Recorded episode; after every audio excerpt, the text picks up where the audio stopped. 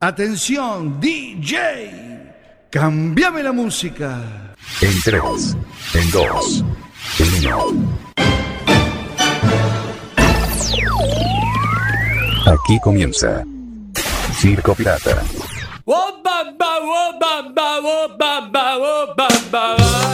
Circo Pirata, en su séptima temporada.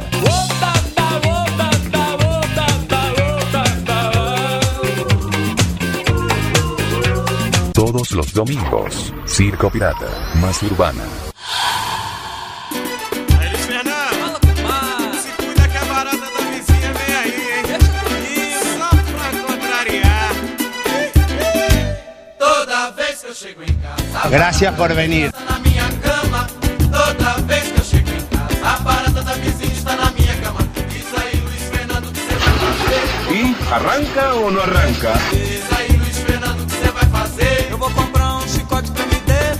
Ele vai dar uma chicotada na barata dela. Ele vai dar uma chicotada na barata dela. Ele vai dar uma chicotada na barata dela. Ele vai dar uma chicotada na barata dela. Bueno, muy bien, aquí estamos. Eh, pasan exactamente un minuto de la hora 23. Buenas noches a todos y a todas. Ahí estamos.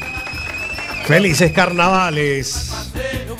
Aquí estamos en esta edición número 172 de la historia de Circo Pirata. Claro, sí, claro. En Troido. Estamos en los carnavales. Lindo fin de semana que hemos pasado.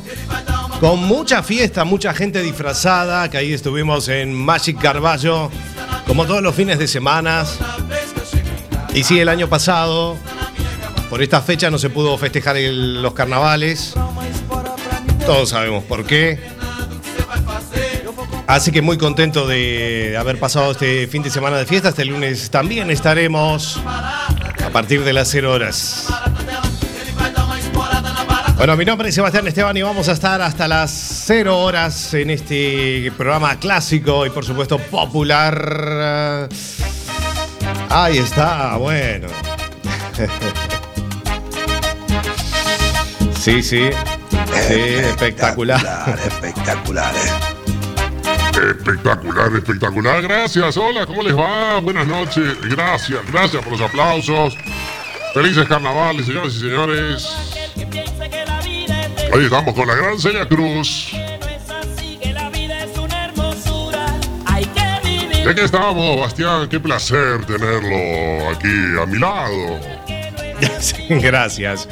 Bueno, Alberto, un placer también tenerlo a usted. Eh, bueno, no sé si vio la semana pasada la entrevista que hicimos por, por Instagram Live. Tuvimos pedimos disculpas que tuvimos. eh, bueno, sí, eh, suele pasar.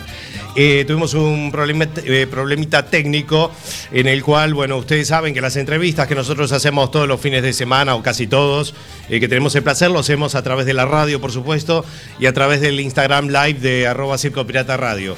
Queremos pedir disculpas eh, porque mucha gente, bueno, nos quiso escuchar también por la radio, bueno, se escuchaba el silencio, este, pero ya está subsanado, así que para la próxima entrevista, por supuesto, ya tendremos todos los medios técnicos ya a disposición y solucionados.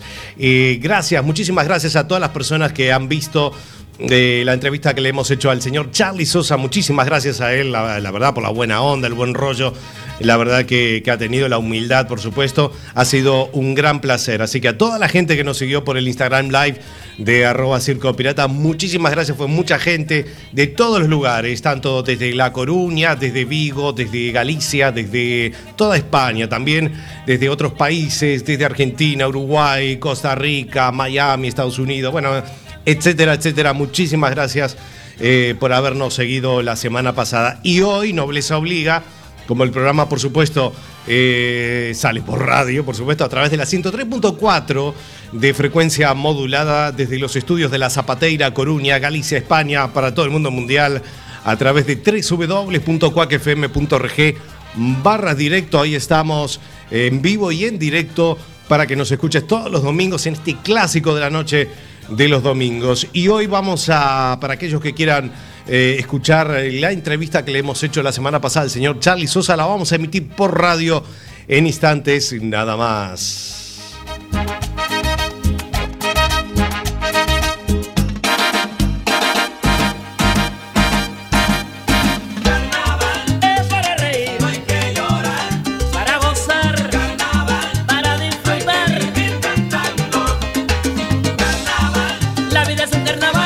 Nuestros medios de comunicaciones, nuestra fanpage que es Circo Pirata Radio Show, ahí tenemos toda nuestra info y programas de archivo a través de nuestro canal iBox, que es La Bestia Pop Radio.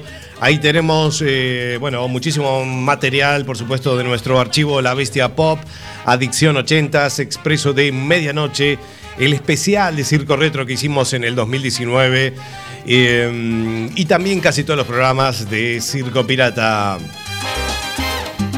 Nuestro Twitter es arroba Circo Pirata FM. Y como ya te dije, nuestro canal de Instagram, que es arroba Circo Pirata Radio. Todas las notas pendientes las iremos subiendo a través de nuestro canal YouTube. Es Circo Pirata Radio. Y a través de nuestra fanpage Circo Pirata Radio Show. De momento Instagram no nos deja subir las notas. Así que vamos a ver si nos deja. Sí.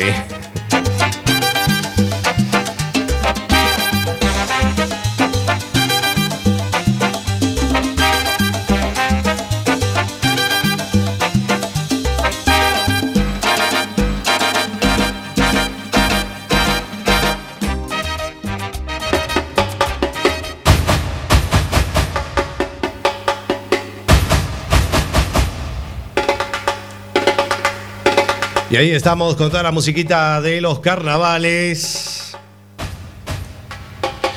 Y acuérdate que tenemos eh, varias notas agendadas para los próximos domingos.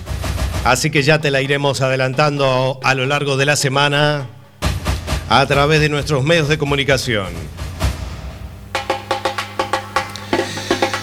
Bueno, y antes de seguir con el programa, por supuesto, no vamos a obviar la triste noticia que, bueno, que está aconteciendo, lamentablemente, la invasión del gobierno ruso con Ucrania.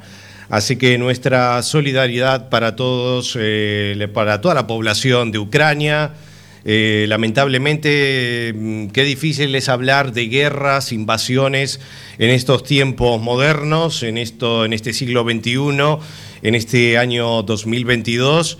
Eh, lamentable, lamentable la decisión de, este loco eh, y la cantidad de gente eh, que está, bueno, la gente que lamentablemente ha muerto, las familias que se separan. qué difícil es hablar en estos tiempos de, guerras, ¿no? ojalá que, todo esto se solucione para el bien de todos y que esto no, no, vuelva a pasar, la, la verdad. Así que la solidaridad eh, con todo, con el país, eh, con Ucrania. ¿eh?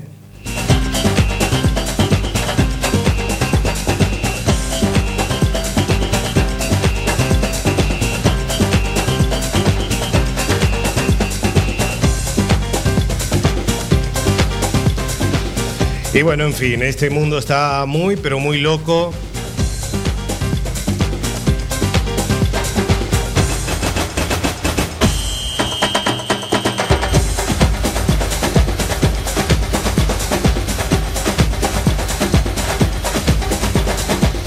Y que hablemos de estos temas en estos tiempos, la verdad que es lamentable.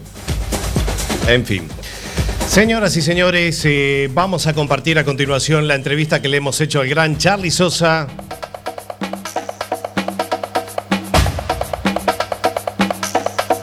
Así que la vas a disfrutar a partir de este momento aquí en el programa número 172 de Circo Pirata. Nosotros arrancamos. Todos los domingos, Circo Pirata, más urbana. Y se vino la plena.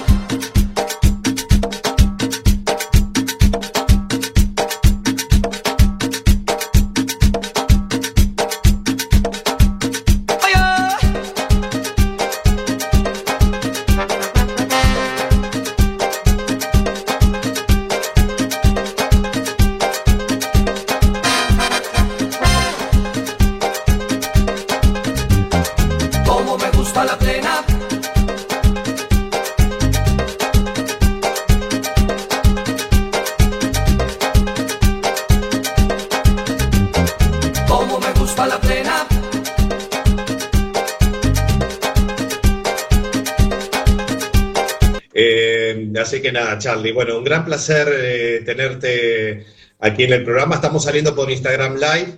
eh, de arroba Circo Pirata Radio, estamos saliendo por ahí en directo, pues no nos estaba saliendo la, la emisión por la radio, así que bueno, la estamos haciendo desde aquí. Pedimos disculpas por, a veces las cosas técnicas suelen fallar, ¿no? Pasan las mejores familias. Pasan las mejores familias y cuando haces las cosas en vivo es cuando, El cuando estas cosas pasan. Aparte es increíble, ¿viste? Cuando uno lo hace, cuando, cuando lo haces normalmente, porque sí, nunca pasa. Pero cuando lo vas a hacer en vivo y cuando querés que salga todo bien, siempre hay un problema. Siempre pasa, ¿eh? Es la primera vez que, que no- que nos pasa que no podemos hacerla. Pero bueno, ya lo, lo vamos a solucionar próximamente. No sé si te ha pasado en algún show o en alguna cosa, siempre pasa, ¿no? Siempre hay alguna cosa técnica de estas que siempre te juegan una mala pasada. la cantidad de veces que, que- probábamos todo. A ver, yo, te, yo en Uruguay, por ejemplo, o en algunas giras internacionales he hecho con banda, siempre en vivo, ¿no? Con banda en vivo. Y, y probás todo, haces la prueba de sonido, está todo perfecto, todo divino, y cuando viene el momento del show siempre se corta una línea, se corta un monitoreo, y a veces la gente ni se da cuenta, a veces dicen, ¿por qué hacían esas caras raras? Porque estamos queriendo decirle al sonidista o algún utilero o alguno de los asistentes que se dé cuenta de lo que nos está pasando arriba del escenario. Así que, que nada, siempre, siempre pasa. Imprevistos hay millones. Pero bueno, es lo, lo lindo que tiene también esa adrenalina que te da el vivo, que, Sí. que bueno, que puedan pasar esas- ese tipo de cosas y hay que solucionarlo así para que la gente se dé cuenta lo menos posible y que se pueda hacer el show 100% en vivo sin, sin ningún problema. El show debe continuar, como dicen. A mí me ha pasado de todo, de verdad te lo digo, me ha pasado de todo. Desde que se corte el piano, que se corte la guitarra, no tener monitoreo, no estarme escuchando. Este, y, y- lo peor que hay para un cantante es no estarte escuchando porque vos no sabés realmente si estás afinado, si estás en la nota que están tirando los músicos. Este, pero te pasa, imprevistos, un montón. Y ahí es donde tenés que ver la parte del profesionalismo de seguir para adelante y- y dar para adelante lo mejor de vos.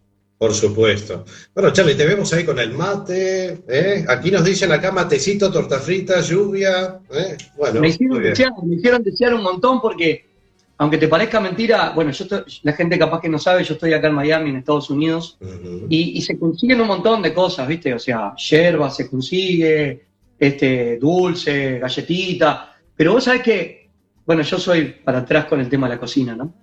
Pero me dieron unas ganas de comer torta frita y me puse a pensar, ¿dónde venderán grasa para, para hacer las tortas fritas? Y, ¿viste? Claro. Me puse a Grasa, pensar- grasa de va- grasa de vaca. Claro, claro. Pero si venden asado y venden de todo, me imagino que en algún lado tienen que vender este, grasa para, para hacer las tortas fritas acá. Después le voy a preguntar a los uruguayos este, a ver dónde venden, dónde venden grasa o dónde venden tortas fritas. En algún lado tienen que vender tortas fritas también. Sí, pues en alguna carnicería igual de argentinos, uruguayos pueden ser que tengan, porque aquí, por ejemplo, tampoco no se consigue grasa de vaca, solo de cerdo. Ah, mirá. Mm. Por eso es Mirá, complicado. Ah, ya tengo dulce de leche. ¡Ay, torta frita con dulce de leche! qué rico. Bueno. Ya, empe- ya empezamos ya a darnos hambre ahora para comerse una buena. Y aquí que hace frío, aquí de- desde Galicia, desde La Coruña, bueno, y en toda España hace frío, obviamente. Este, entonces- Yo adoro Galicia. ¿Sí? ¿Ya has estado por aquí? Nueve años consecutivos, nueve años consecutivos de gira y nosotros cuando íbamos con chocolate o con mayonesa o yo incluso cuando he ido solista, este, que dicho sea de paso, aprovecho para anunciar que en mayo voy a estar de gira por España, por toda España y voy a estar ahí en. Galicia.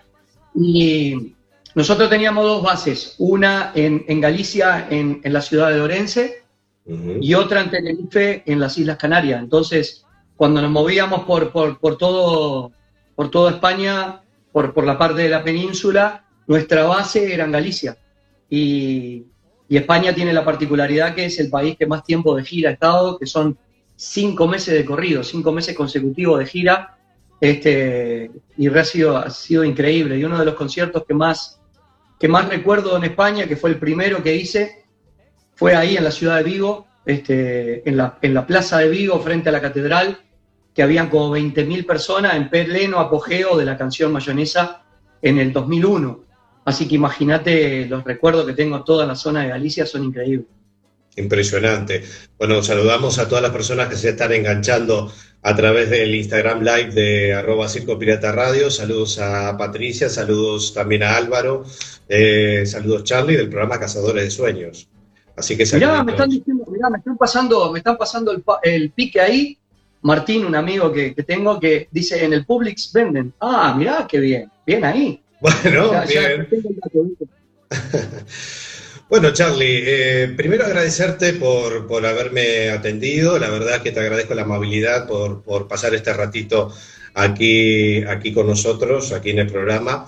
Este, ha sido un gran placer. Siempre te tenía en cuenta para tenerte la nota y contactarte. Y bueno, y se dio el caso. Eh, vas a estrenar el mes que viene ya una nueva canción, ¿no? Que se llama Se Altera. Contanos un poquito.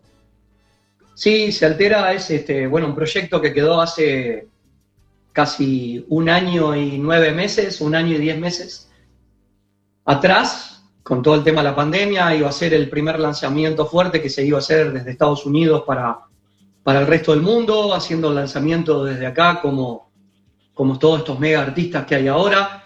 Era un desafío realmente importante, no solamente por, por, bueno, por el cambio de, de radicarme acá en la ciudad de Miami, en Estados Unidos, con este nuevo contrato que tengo, sino que bueno, era un desafío también musical, porque va a tener una variación rítmica que creo que a la gente le va a gustar mucho, es la fusión entre la plena, lo urbano y el candombe, este, sin descuidar mis raíces eh, uruguayas, y, y bueno, poniéndole nuevos sonidos, nuevas, nuevas tendencias musicales, porque hay que ayornarse a lo nuevo que suena, y en esto de la música hay que estar reinventándose constantemente porque son nuevas generaciones que te van descubriendo como artista, Exacto. tampoco sin descuidar el público que ya tenés, que le gusta lo que haces.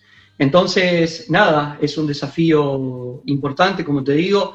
El viernes 4 de, de marzo se altera el planeta Tierra y, y esperando que le guste a la gente, yo estoy enloquecido cuando vi el, el videoclip, me emocioné, me emocioné muchísimo porque uno como artista siempre, siempre tiene aspiraciones y siempre ves a otros artistas que están en otros escalones más arriba y, y decir, wow, a mí me gustaría hacer eso, a mí me gustaría tener un video con esa calidad, a mí me gustaría tener un videoclip con esas imágenes, con un montón de, actores, de, de bailarines, de extras, de locaciones, y realmente eso está plasmado, plasmado no al 100%, al 1000% en el próximo videoclip y creo que la gente, para que tengan una idea, eh, se filmó en formato cine, o sea, es como que fuera una película. Entonces, eh, realmente, bueno, eso se puede hacer porque también estoy acá y, la gente de la productora apuesta en grande y, realmente estoy sumamente satisfecho y ojalá que, que- a la gente que es el jurado soberano, como digo siempre, le, guste, le agrade y, que lo puedan compartir, difundir y que realmente valoren eh, el trabajo que hay atrás, porque realmente lo que hay es mucho, mucho, mucho trabajo. Y espero que, mi público, la gente que me sigue hace años, se sienta orgullosa y, que realmente digan, wow, yo sinceramente lo digo, yo estoy sumamente satisfecho. Ahora lo último que me falta es que le guste a la gente y, que realmente lo disfruten como lo disfruté yo.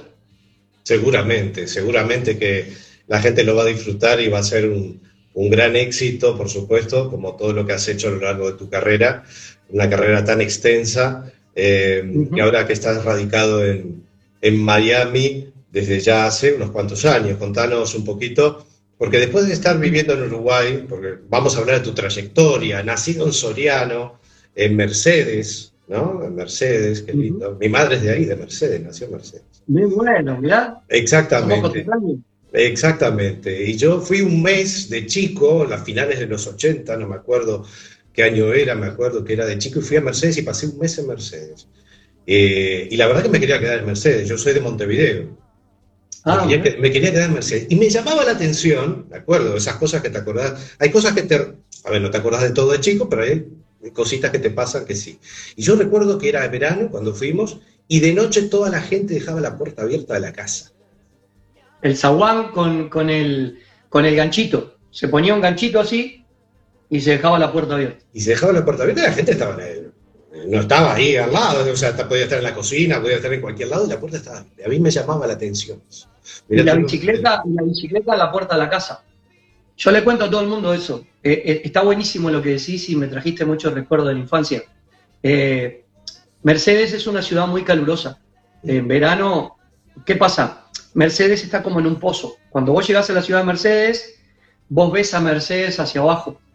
Y, es una ciudad que, que, en verano hace mucho calor. Y yo siempre me acuerdo varias cosas de Mercedes. Bueno, primero que nada, la Rambla de Mercedes es, es hermosa, toda la zona de la Rambla Incluso tiene una isla que hay que cruzar una pasarela, este, que es como un puentecito y la gente va ahí este, de tardecita a tomar mate o se hacen asados.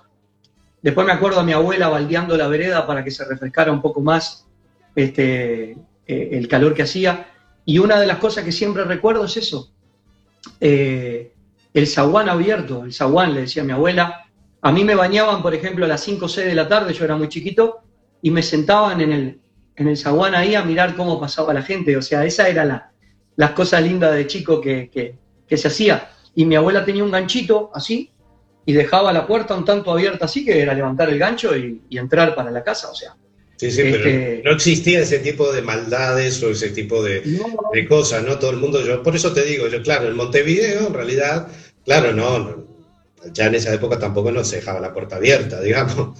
Este, pero bueno, yo a mí me llamó la atención eso, digo, pero aquí, claro, acostumbrado a la ciudad, digamos, que donde hay más gente y todo, y no, en, las ciudades así del interior del país. Increíble. No, pero bueno. Increíble. Y, te voy a decir más, dormíamos así. Con la puerta abierta.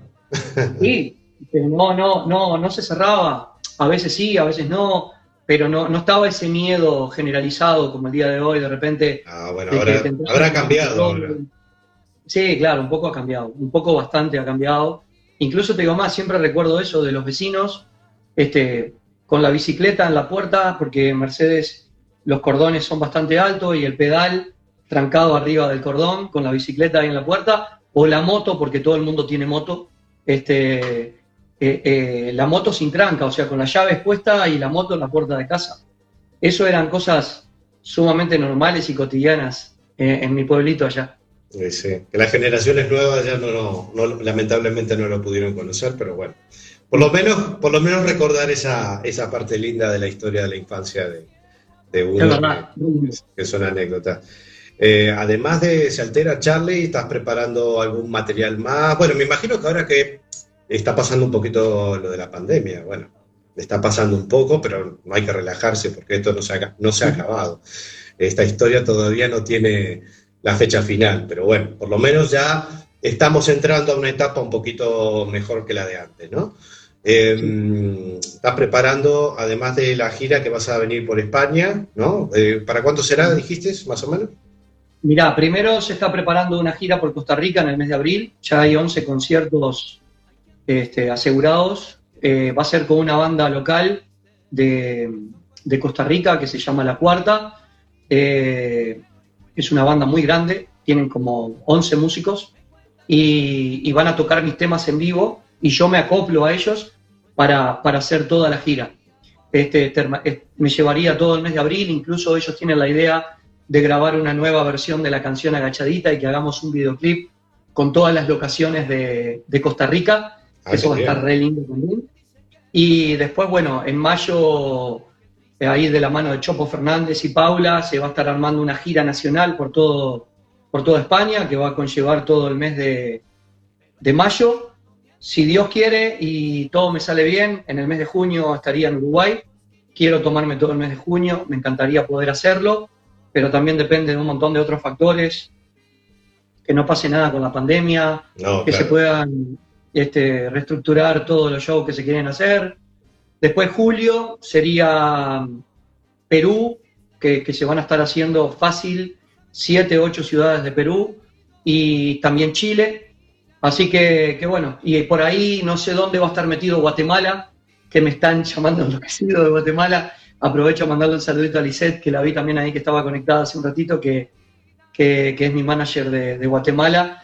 Este, y nada, y entre todo ese interín de giras, porque hay un montón de giras que quedaron pendientes de antes de la pandemia, entre una de ellas Ecuador, que habían 11 shows en Ecuador y tengo un, show, un, videoclip para filmar con Mabel de la Rosa, que es una cantante ecuatoriana, Este, esos 11 shows están pendientes en Ecuador también.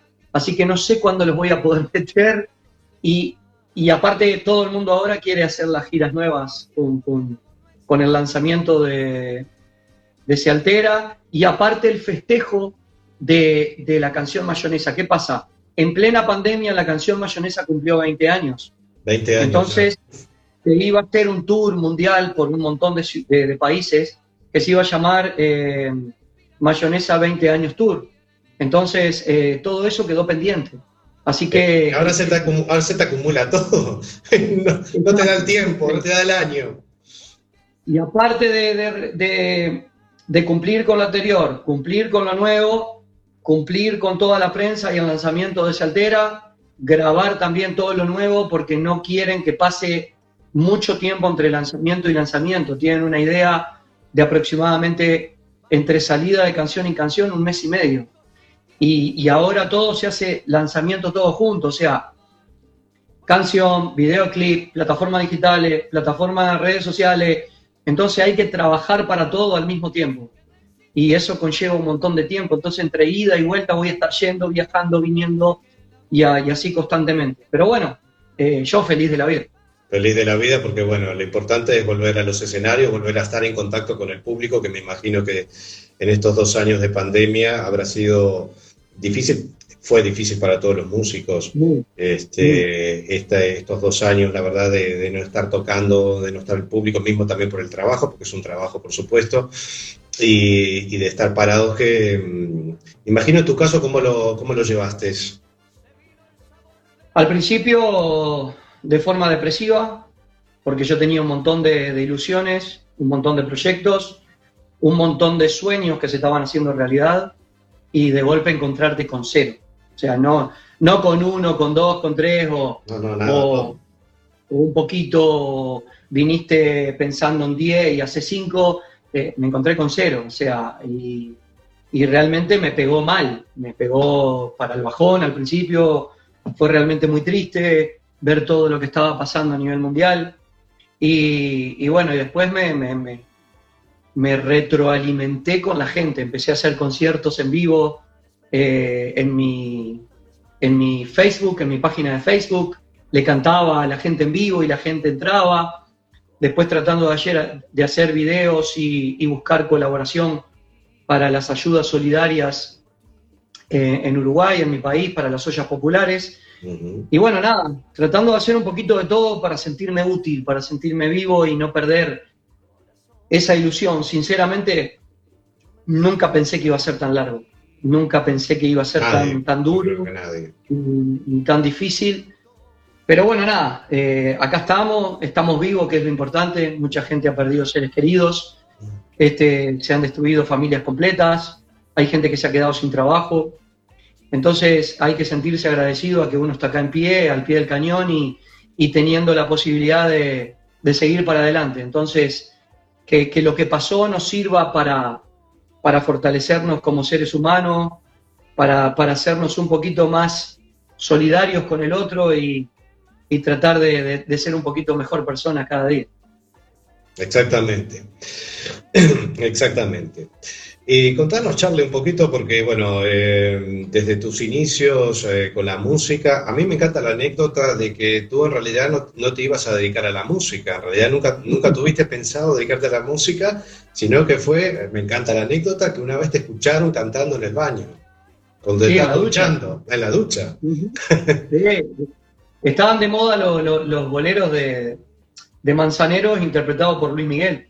Y, y yo estaba enloquecido con ese disco, se llamaba Romances. Y, y qué pasa, yo me dedicaba, yo estaba jugando al fútbol, lo mío era jugar al fútbol, era mi, mi ilusión, mi pasión y, y yo quería lograr ser jugador de fútbol. Pero bueno, por esas vueltas de la vida, a veces el destino está marcado y no, no nos damos cuenta, no sabemos. Y mi papá se quedó sin trabajo y, y tuve que salir a trabajar para ayudar a la familia. Eh, entré a trabajar en, en cooperativa bancaria en la Ciudad Vieja, en Uruguay. Y increíblemente un compañero, Rafael Antoniaza, director de conjuntos de carnaval, director coral de conjuntos de carnaval, me escuchó cantar y abrió la puerta y dijo, ¿quién está cantando hoy? Y yo con un miedo bárbaro, una vergüenza, le dije que era yo. Y, y yo pensé que me iba a matar, ¿viste? Que digo, porque yo sabía que él sí estaba en la música. Y cuando salí, él estaba en, en el locker, en el casillero donde yo me cambiaba, esperándome. Y me dijo, pa, me encanta, me encanta el timbre de voz que tenés, el vibrato que tenés, tenés que venir conmigo. Y me convenció poco menos que a la fuerza porque yo realmente pensé que se estaba burlando de mí. Y empezó a contarle a todos mis compañeros de trabajo y, y me llevaron poco menos que a empujones y a la fuerza. Sí. Y, y fui al casting de la Antimurga BCG ahí en el, en el Teatro de AEU. Y éramos como, no sé, nueve, diez creo que éramos. Y, y quedé yo. Y hice carnaval con la Antimurga BCG en ese año 94 el regreso de la Antimurga BCG a, al carnaval después de muchos años y, y, de ahí no paré hasta el día de hoy, increíble. Bueno, así que eh, no, no, querías ir y al fin y al cabo mirá lo que tuvieses perdido. no, pero aparte a veces lo pienso porque, viste, siempre te queda como ese sabor amargo de decir, ¿qué hubiese sido si hubiese sido jugador de fútbol, no? Pero... Eh, en realidad estabas jugando al fútbol. Claro, claro, claro. No, incluso después me declararon en rebeldía porque no me presenté. Ah, sí. Y, y a los dos, en ese momento se podía declarar en rebeldía en Uruguay cuando vos no te presentabas siendo jugador de una institución y estando fichado. Si vos no, no cumplías, te declaraban en rebeldía por dos años para que vos no te pudieras ir a otro equipo. Entonces, eh, a los dos años, cuando salí de la rebeldía, eh, me vinieron a buscar un montón de otros equipos. Me vino a buscar Fénix, Fénix, eh, Tanque Sisley, un, un, montón de equipos, no me acuerdo qué más, pero yo ya en ese momento le había tomado gustito al escenario, ya estaba en NG La Banda, que era una orquesta increíble, y, y, estuve en la duda entre qué hacía, si volvía o no volvía, pero bueno, ya había perdido entrenamiento, yo ya era un poquito más grande, y aparte, como te digo, ya le había tomado cariño al escenario, a las fans, a las chicas que uno conocía en los shows. Y uno cuando es jovencito, cuando es jovencito, normal, ¿no? Ves ese mundo ahí que están todos, están todas las chiquilinas ahí aclamándote, ¿no? Claro.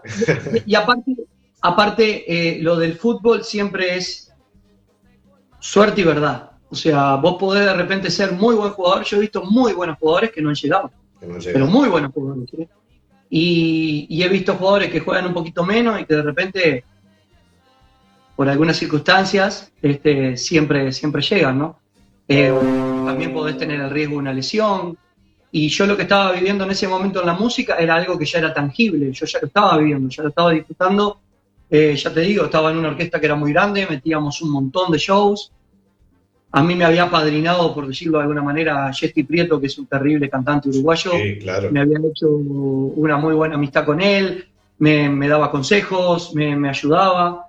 Y, y nada, este, ya lo estaba disfrutando. Entonces, ya encaminé mi vida para ese lado, empecé a estudiar canto con Javier Fernández, que es un tenor uruguayo que, que en ese momento incluso estaba con, con el concurso de, de, de Pavarotti este, a nivel mundial. Entonces ya había volcado mi vida para ese lado y, y, bueno, creo que tomé la decisión correcta.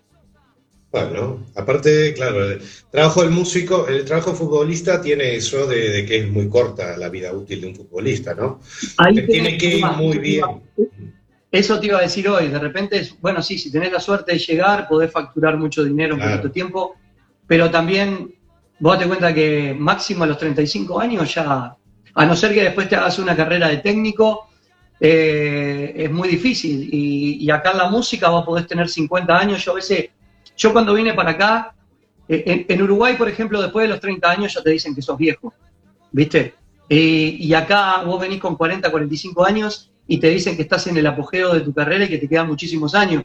Y vos venís para acá y tenés a un Marc Anthony que tiene 53, Chayanne que tiene 50 y pico, eh, Daddy Yankee que tiene 50 y pico, y vos decís, wow, acá, acá soy más joven. Aquí o sea, estoy en mi salsa. Claro, y te dicen, no, te quedan muchísimos años por delante, todo lo que tenemos para hacer.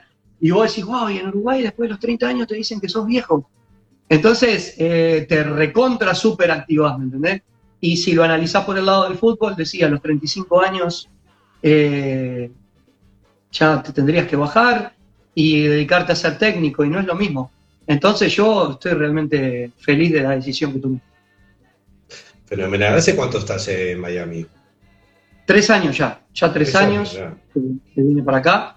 Y, y nada, este, ya te digo, se, se, se perdió mucho tiempo. Se perdió muchísimo tiempo. Claro, porque justo de esos tres años, dos años que te agarró la pandemia y. Y realmente me queda ese sabor amargo de que todo lo que le voy a mostrar ahora a la gente se lo tendría que haber mostrado hace dos años atrás. Pero bueno, no importa. Lo importante es tener la posibilidad de hacerlo, que, que- que es lo lindo, como te decía. Exactamente. Eh, ya estabas con tu carrera en solista en Uruguay cuando te surgió la posibilidad de irte a Miami. ¿Lo pensaste mucho o, o cuando te ofrecieron eh, la propuesta dijiste voy? No, mirá, eh, realmente fue, fue muy difícil. Primero porque en Uruguay yo siempre soy muy agradecido a mi país. Yo siempre digo que ese dicho que dice nadie es profeta en su tierra, eh, en, mi país, conmigo al menos, no, eso no corre. O sea, a mí Uruguay me ha dado todo. El público uruguayo me ha dado todo. Han sostenido mi carrera durante muchos años estando en grupos. Cuando salí de solista en el 2006, yo tenía un miedo bárbaro porque yo decía, wow, vengo de un montón de grupos donde siempre hay cinco cantantes y cómo lo irán a tomar y realmente fue maravilloso, aceptaron mi carrera, aceptaron mis nuevas canciones. Este, y increíblemente cuando me viene la propuesta estaba en un momento de, trabajo full, o sea, venía con 10, 12 shows por fin de semana y trabajando a morir en Uruguay.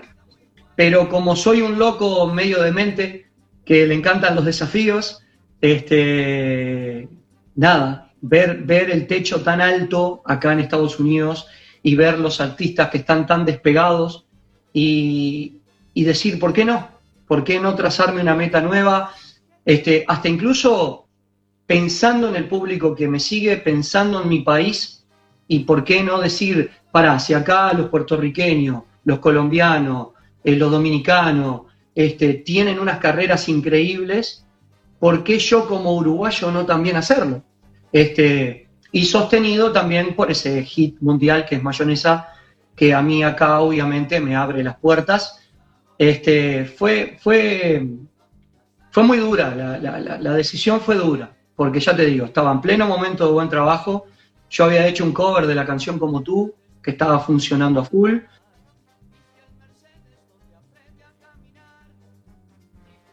Ajá, ahí te, ahí te perdí.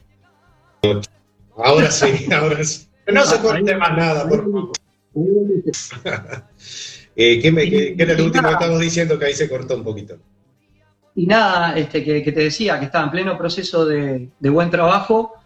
Y después la familia, los hijos, lo- lo- los músicos, dejar los músicos allá, este, los amigos.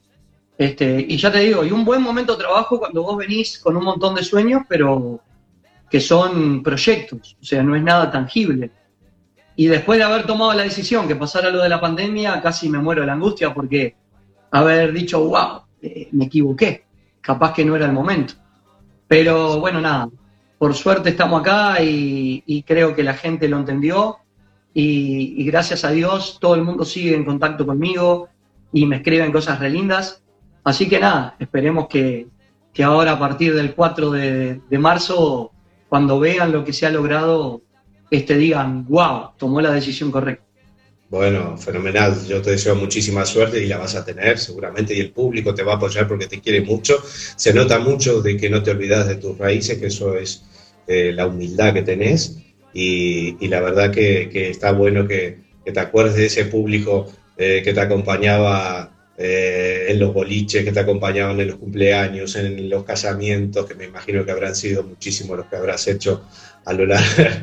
A lo largo. A veces. A veces me gustaría saber, viste que por ejemplo en el fútbol le llevan las estadísticas a los jugadores de fútbol, ¿viste? Y está, es obvio, eh, es, es muy fácil porque bueno, siempre hay una ficha, una planilla. A veces me gustaría saber cuántos shows llevo en mi carrera, cuántos cumpleaños de 15 he hecho, cuántos casamientos he hecho, cuántos viajes de, cuántos viajes en avión he hecho. O sea, lo único que sé es que llevo 27 países porque eso es fácil de, de saberlo porque tengo el pasaporte que, Que sí, que sí, me lo avala. te lo. Pero me encantaría saber, sinceramente, qué cantidad. Realmente me encantaría. Sería algo increíble.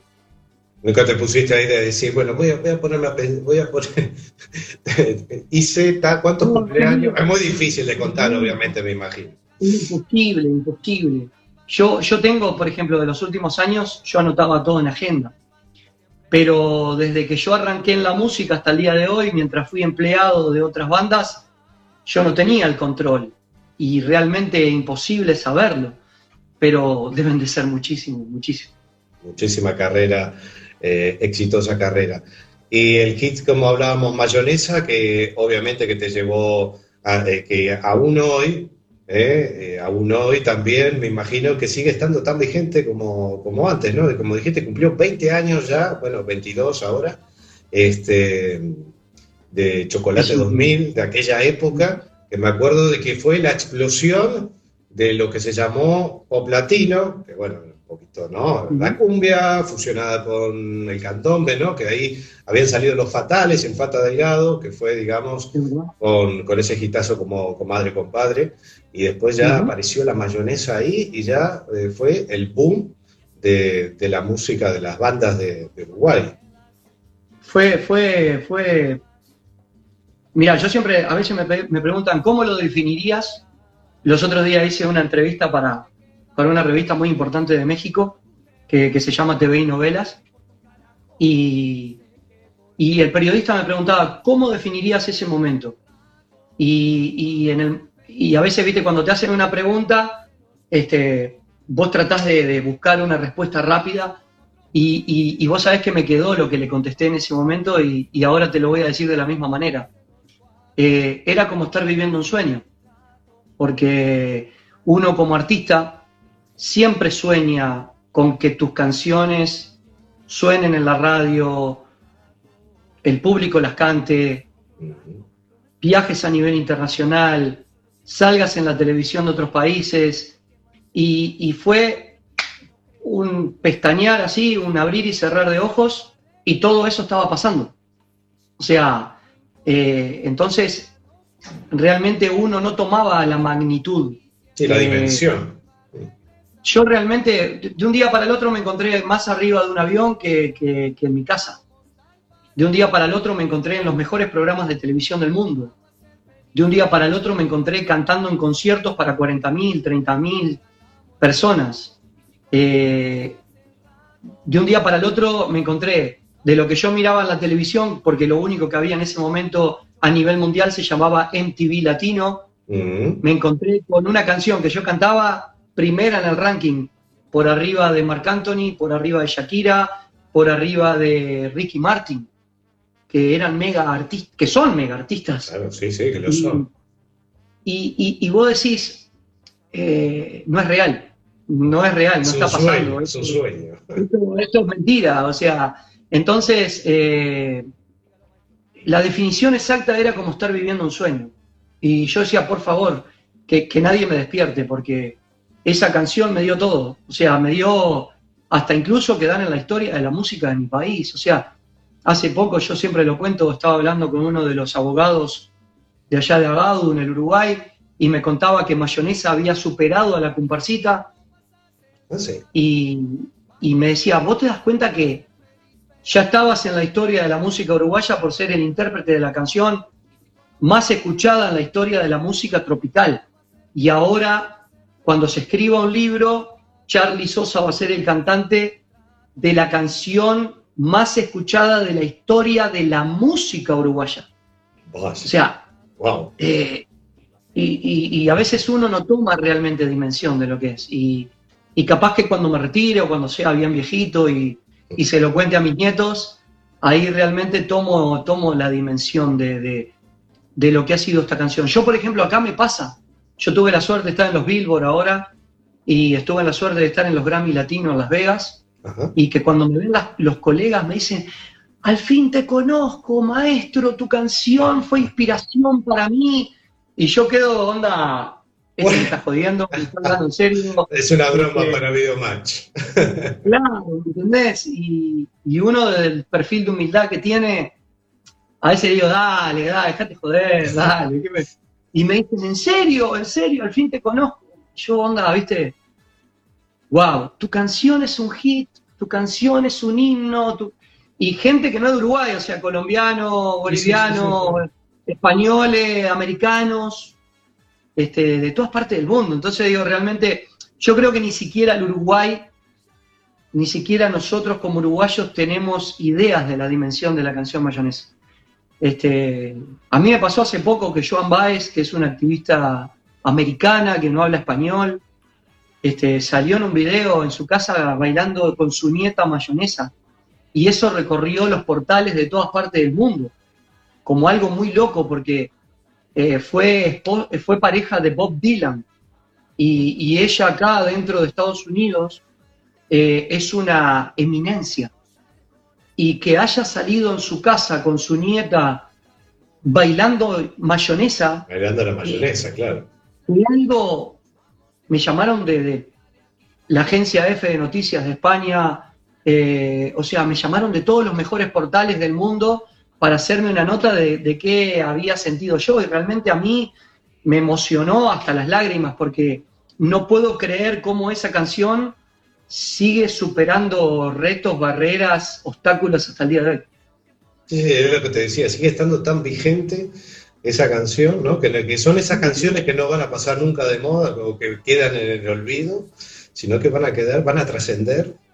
Este, Y más con las redes sociales, porque las redes sociales me acercan al día de hoy a los nietos, a los hijos de, de- de gente que vivió toda esa etapa y me mandan videos de niños de 5 años, 6 años, 7 añitos, este, batiendo la mayonesa o mismo me pasa con agachadita, y, pero con mayonesa es realmente increíble. Me llegan videos de todas partes del mundo, o videos no solamente de niños, sino de fiestas en distintas partes del mundo que están bailando la, la canción. Eh, Es, realmente increíble, ¿no? No, Yo mismo creo que no tengo idea de la magnitud de la canción. claro. Y me imagino que en TikTok debe estar, ¿no? El, el- Los challenges que han habido en TikTok con personas que tienen 40 millones de seguidores este, es increíble. Eh, bailando mayonesa y haciendo otras coreografías de mayonesa. Este, a mí me llegan videos de todos lados. Eh, TikTok es uno de los challenges más populares, el de, el de la mayonesa, increíble. Eh, y corregime una cosa, porque yo creo que la, la canción La Mayonesa que tú hablabas de que es cierto que, que estaba en los rankings de la MTV, mm, creo que fue el primer, la primer banda, corregime esto, la primer banda uruguaya o artista uruguayo que había salido en la MTV. Sí, nunca había pasado. Nunca había pasado. Y, y hasta el día de hoy, hasta el día de hoy sigue teniendo el récord de estar tres meses y medio primero en el ranking. Estuvo tres meses y medio, ya te digo. Pero aparte, eh, hoy por hoy han habido otros artistas que, que- que llegan, No, que- por supuesto, sí, claro. el Cuarteto de Nos, yo qué sé, un montón de artistas, ¿no? Rada. Pero sí. en aquel momento, no te olvides que no teníamos plataformas digitales, No. no había redes sociales, no existía YouTube y nosotros no teníamos una compañía discográfica que nos hubiese puesto, no sé, un millón de dólares en difusión y prensa. O sea, la difusión y la prensa, la- perdón, la difusión la hizo la gente, la gente compraba el CD y fue pasando de país en país, de país en país. Y la prensa se fue enterando de a poco porque decían, ¿qué es lo que nos piden? Incluso te digo más, me han contado DJ de todas partes del mundo que venía gente y le decían, eh, ¿tenés el tema mayonesa para pasar? Porque antes se le pedía al DJ lo que querías escuchar. Sí, sí. O incluso en los radios. La gente llamaba, porque antes los rankings eran reales, los rankings era por votación real, que la gente llamaba, Ah, o por la teléfono, gente pedía. para votar. Y, y- y el conductor iba anotando en una casilla, iba, ten un voto para mayonesa, un voto. Y a mí me ha pasado de ir a radios o me ha pasado encontrarme con DJ que me decían, Charlie, a mí me llamaban por teléfono 60 personas por día pidiéndome la canción mayonesa y yo no sabía ni qué era. Entonces tenía que entrar a buscar de un DJ con otro, con otro, con otro, una radio aquí, de allá, hasta que llegaba a un paisito que se llama Uruguay, que la mayonesa era un hit. Entonces ahí agarraban y trataban de conseguir y mandaban a comprar el CD para tener la canción. ¿Entendés? O sea, fue muy loco, muy, muy, muy loco. Este, y bueno, y también después hubo un antes y un después de haber llegado a Marcelo Tinelli en la Argentina. Exactamente. Este, ahí nos catapultó mucho más todavía, porque en ese momento Showmatch se veía para todo A toda América Sudamérica. Latina. Sí, Sudamérica. Exactamente. Explotó en Chile, explotó en Bolivia, explotó en Ecuador, explotó en Perú. Y, y yo me acuerdo de nuestro manager y dueño del grupo ir sentado en la camioneta con la agenda aquí en su falda y él atendiendo el teléfono. Hola, sí, sí, bueno, sí, para Perú, dale, tal fecha, sí, para Bolivia, sí, tal fecha, sí, para gira nacional en Argentina, sí, tal fecha. Y después de ahí México y después Estados Unidos y después saltó a Europa y mayonesa en España es un himno, pero un himno. O sea, yo cuando voy a España no lo puedo creer.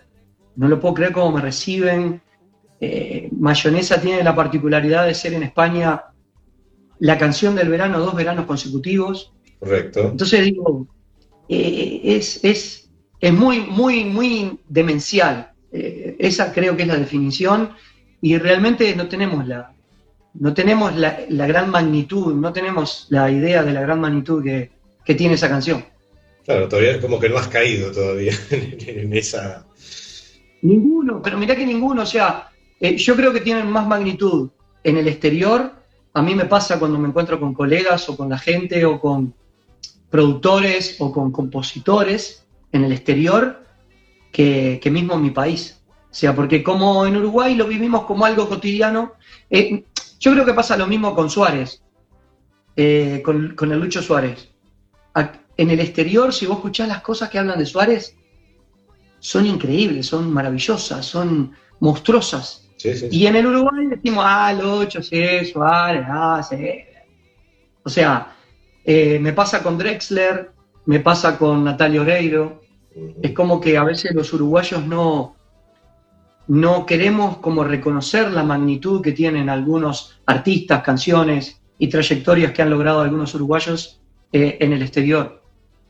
Y convengamos que la música, bueno, eh, se le llamó en esa época, en el 2000, finales de los 90, que fue que explotaba eh, Argentina, explotaba Uruguay con el tema de la crisis del corralito, de los bancos, etcétera, ¿no? Y ese boom que fue como que llegó para alegrar en un momento que era que yo lo viví, porque bueno, yo llevo aquí en, España desde el 2003, ¿sí? 2003, pero recuerdo que, en esa época, que yo la vivía, el tema de los bancos, explotaba toda la... cerraban empresas, bueno, fue un... eh, para el que nos esté viendo o para los uruguayos que estén por ahí, que hayan vivido esa época, una época muy, muy fea este, eh, del Uruguay. Y, y que, y que llegara esa música que, que explotaba, porque no solamente la música tropical, también el rock, en algún momento también estaba explotando, bandas como No Te Va a Gustar, eh, Once Tiros, La Vela Puerca, ¿no? O sea que hubo como una explosión de la música uruguaya y, y también la música tropical llegó a una parte de la sociedad que antes, eh, digamos que la música tropical era para una, para- era un poco clasista, ¿no? Y que tú que arrancaste, obviamente, muchos, muchos años antes, este, y acercaron, como que fue como un acercamiento eh, entre, digamos, todas las clases sociales, de gente más modesta hasta la gente que, ¿no? Eh, Es así, fue así. Cruzamos Avenida Italia para el otro lado. claro, exactamente, ahí está, para Carrasco. Nos vamos para Carrasco. Para Positos, sí. Le dábamos, le dábamos la definición esa, cruzamos Avenida Italia para el otro lado, porque realmente, como decís vos, eh, si bien yo siempre creo que la escuchaban a la música igual, de repente no la contrataban, pero sí la escuchaban. Este, pero pero fue, fue una explosión increíble en un momento también muy difícil, como decís vos, de hubo un problema económico en la economía de nuestros países, tanto en Uruguay como en Argentina, porque en Argentina también se dio. Creo que en Argentina fue más grave todavía, este, donde hubo esta gente que se suicidaba, porque perdía todo lo que tenía, ahorros de muchos años, empresas, pero, pero sí, nosotros creo que logramos, a mí eso es algo que me encanta, porque a mí a veces me preguntan, ¿qué, qué es la música para vos? Y yo digo que la música es como, como esa, esa llave que, que logra romper con todas las estructuras socioeconómicas, políticas, culturales, hasta con el idioma logra, logra romper todo, porque Este, Mayonesa se ha grabado no sé en cuánto idioma. Yo he tenido la suerte de, ir a cantar a, a Suecia, a Suiza, a Inglaterra, a Portugal y no entienden nada. Este, y realmente bailan y cantan mayonesa, como que, como que le llama así la fonética. Este, pero en Uruguay se dio a eso que fue increíble. Yo nunca había cantado en Carrasco, en esos bailes que eran, como le decían, de, de, de chetos, que, De que era un poco como de que- conchetos, ¿no? este, pero fue, fue increíble cómo, cómo se, se logró romper con todas esas estructuras, hasta incluso que se le tuvo que dar otro nombre, porque pasó de ser música tropical a decirle pop latino. Este, incluso también eso nos llevó a que, porque ¿qué pasa? Cuando salíamos al exterior, eh, mirá al Matías al Tucu, un abrazo para, para un amigazo por ahí que anda, que se canta todo, Muy y bien, aparte también hace live y hace, y hace vivos. También esta semana vamos a estar con él también. Muy bien. Este, y, y nada, cuando salíamos al exterior era muy difícil explicarle a la prensa por qué música tropical, siendo que no estábamos en el trópico, siendo un país de Sudamérica, allá abajo. Entonces, bueno, se le dio esa denominación de pop latino y, y nada, fue, fue realmente increíble. Pasaron, por eso te digo, era como un sueño, era un sueño, era un sueño, no era real. Todo lo que se daba era como, ¿viste cuando, cuando en, el, en el dominó van cayendo todas las piezas así que hacen clac, clac, clac, clac, clac, clac? Era exactamente lo mismo. Se iban rompiendo todos los, los- se rompían los esquemas, se rompían todo. O sea, date cuenta que te voy a contar una anécdota. Concierto FM en, el Uru- en Uruguay 94.7 Qué bien, no pasaba ni en pedo nuestra música. para nada. Es más, yo siempre, siempre cuento, hago el mismo chiste. Yo venía caminando por la puerta del concierto y tenía que cruzar la vereda y, y cruzar por la vereda de frente.